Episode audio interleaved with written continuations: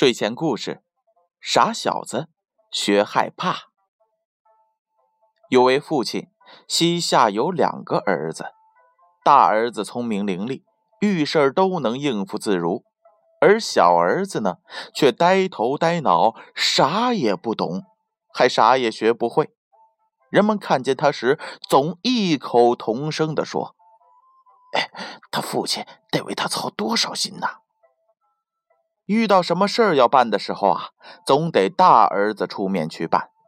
不过，要是天晚了，或者深更半夜的时候，父亲还要他取什么东西的话，而且要路过墓地或者其他令人毛骨悚然的地方，他就会回答说：“啊，爸爸，我可不去，我害怕。”他是真的害怕。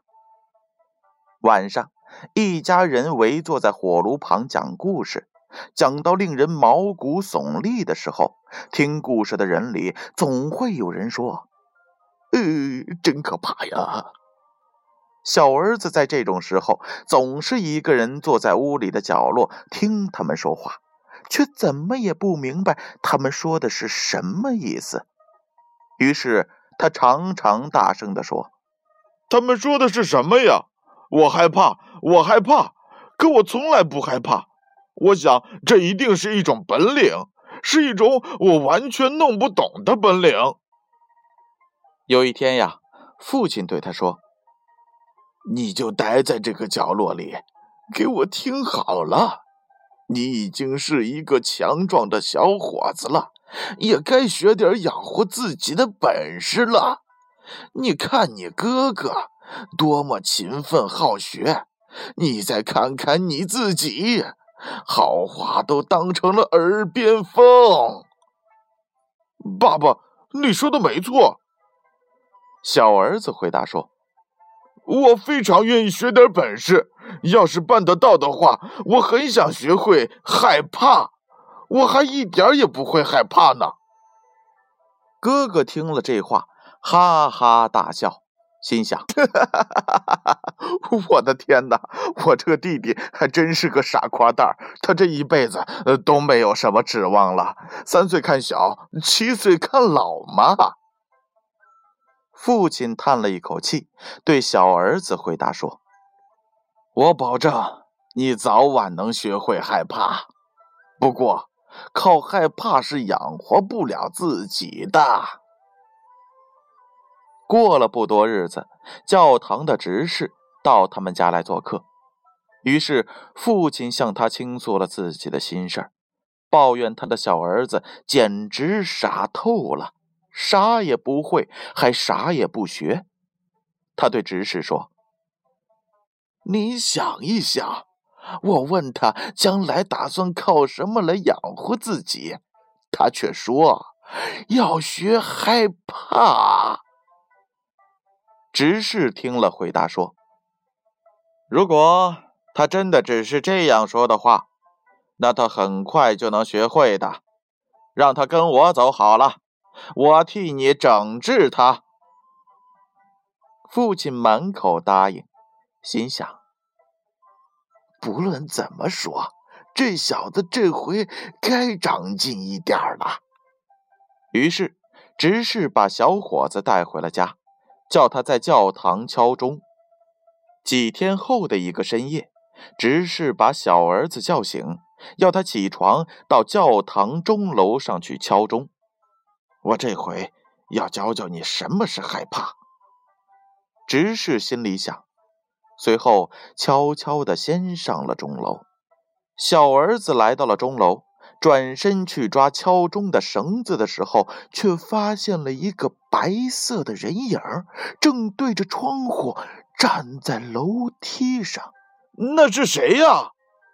他大声的问。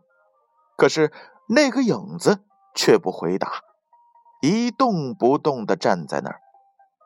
回话呀！小儿子扯着嗓子吼道：“要不就给我滚开！”深更半夜的，你来干啥？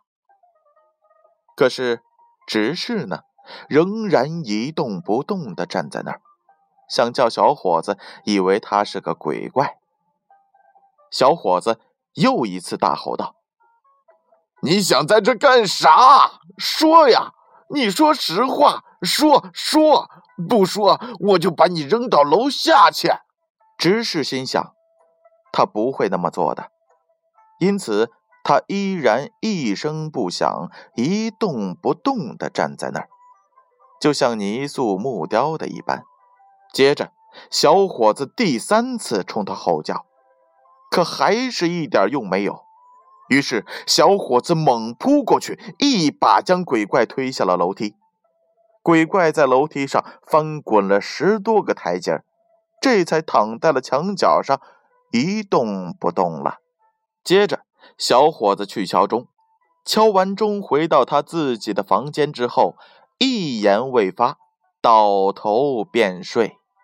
执事的太太左等右等。却不见丈夫回来，后来她感到很担忧，就叫醒了小伙子，问他：“哎，你知不知道我丈夫在哪儿啊？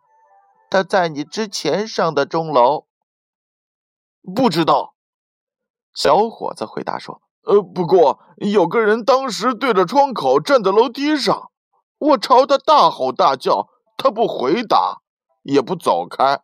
我想。”一定是个坏蛋，就一下子把他从楼梯上推了下去。您去看看，就知道是不是您丈夫了。要是是的话，我非常抱歉。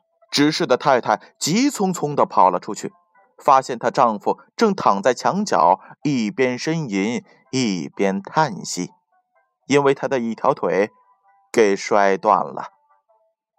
执事的太太把他背回了家。随后，他跑去见小伙子的父亲，对他大喊大叫：“你的那个小子闯下大祸了！他把我的丈夫从钟楼的楼梯上一把给推了下来，腿都摔断了。这个废物把我们家呃给弄得鸡犬不宁！你赶快把他从我们家领走！”一听这些，父亲惊慌失措，风风火火地跑到了执事家，对着儿子。破口大骂：“你你一定是着了魔，竟干出这种混账事儿来！”爸爸，小伙子身边说：“一点都不怪我呀！您听我说，他深更半夜的站在那儿，好像是来干坏事的。我哪里知道那是谁呀？我一连三次的大声告诉他，要么走开。”要么打枪。哎呀，父亲说道：“你只会给我闯祸，你给我走得远远的，别让我再看见你。”好吧，爸爸。小伙子回答说：“可是。”等到天亮才成，天一亮，我就去学害怕，起码我要学会养活自己的本事。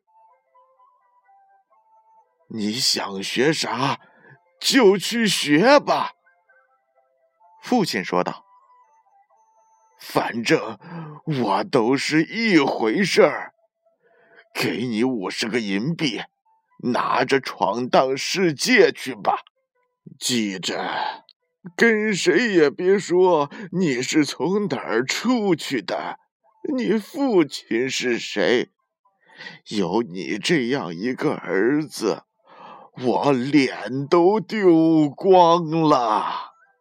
那好吧，爸爸，我就照您说的去做。小儿子回答说：“如果您不再提别的要求的话。”这事儿太容易办到了，这事儿容易办到吗？傻小子学害怕，上集就先讲到这儿，咱们下回接着听。